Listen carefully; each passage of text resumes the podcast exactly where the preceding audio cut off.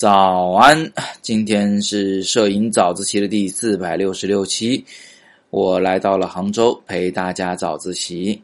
今天呢，All Long 同学问我说：“叶老师，机械快门无法做到真正的超高速度的快门，比如说八千分之一秒。那么在这个时候呢，我们的相机啊，有的相机它就提供了一个叫电子快门的东西。他想问呢，用电子快门的时候，能不能达到更快的闪光同步速度？”嗯，另外呢，就是他听一些同学说电子快门没有机械快门好，所以从来没有使用过电子快门。这两者在成像方面会不会有什么区别？与此同时呢，独立摄影南洛七同学也问了一个关于电子快门的事儿。他说，为什么用电子快门拍夜景或霓虹灯时，图片中间会出现横向的一条条的条纹呢？机械快门的时候就不会有。我简要回答两位同学的问题。首先呢，我们分要分清楚机械快门和电子快门。机械快门呢，就是有一个真正的快门啊，是一张门一样的结构，只不过呢，它是由多片的薄薄的金属叶片构成。呃，它打开时就可以曝光，它关闭时曝光就结束，这是一个真正的物理的结构，是看得见摸得着的。而电子快门呢，是指没有呃真正的快门结构的前提下呢，呃，用感光元件来控制曝光的时长，比如说啊。啊，电子快门里有一种叫全局快门的，就是给感光元件通电，呃，这个感光元件就开始捕捉光线，断电，这个感光元件就不再捕捉光线了。这种原理的电子快门呢，常见于过去的这个 CCD 的啊这么一种感光元件。那现在我们都用的是 CMOS 感光元件，它的大多是呃这个卷帘快门。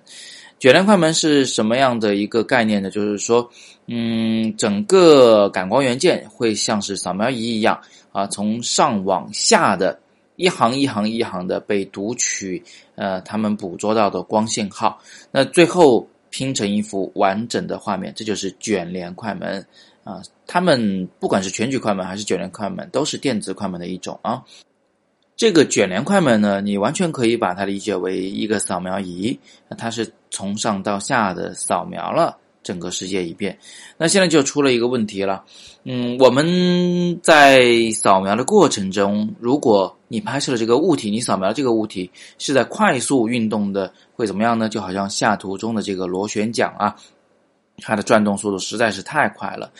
那么就有可能呢，你从上往下扫描的时候，哎，每扫描一行，这个螺旋桨它就转动了一点；每扫描一行，它又又多转动了一点。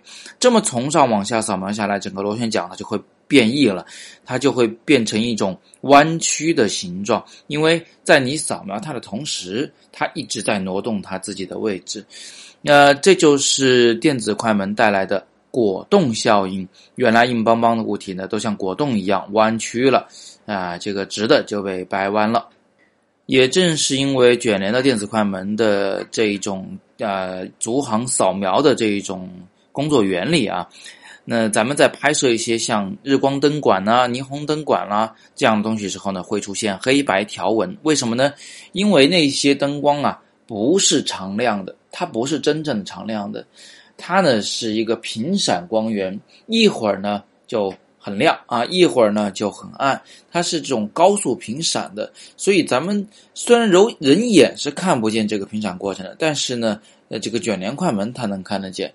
它可能扫过前十行的时候，你这个灯管还是亮着的，环境还是亮着的；扫过后十行的时候呢，整个环境就变黑了啊，如此往复，整个画面就变成黑白相间的。斑马纹了。回过头来再看看欧欧浪同学的问题，那你可以想象啊，由于卷帘快门它本人是逐行扫描的，所以你肯定不能用一个超快的电子快门去配合一个闪光灯啊，因为闪光灯闪光的一瞬间，它也是只扫过了真实的景物中的一小排的，它依然会出现上下都黑的这么一种情况。好吧，这就是为什么我们不太推荐大家使用电子快门的原因啊！我但是我想呢，随着科技发展，今后当我们的电子卷帘快门的扫描速度已经赶上了我们机械快门的运动速度的时候呢，那我们就不再需要机械快门了。那个时候，电子快门可以真正的替代机械快门。嗯，最后再补充一点吧，机械快门这个东西啊，虽然速度非常之快，但是实际上呢，它也是啊，在高速快门时也是一个逐行扫描的一个过程，所以它也会存在果冻效应，只不过呢是不太明显。今天我们就聊这么多，你听懂了吗？有更多的摄影问题，欢迎在底部向我留言，我会择机回答大家。也欢迎大家关注我的微博，我的微博名就叫叶子，子是木字旁辛苦的辛，不带卷舌的那一个。找到加 V 的那一个就是我了。我们正筹划着在微博上给大家推送一波又一波的持续的大福利。具体内容现在还需要保密，你们先关注了再说。我是叶子，每天早上六点半，微信公众号“摄影早自习”，不见不散。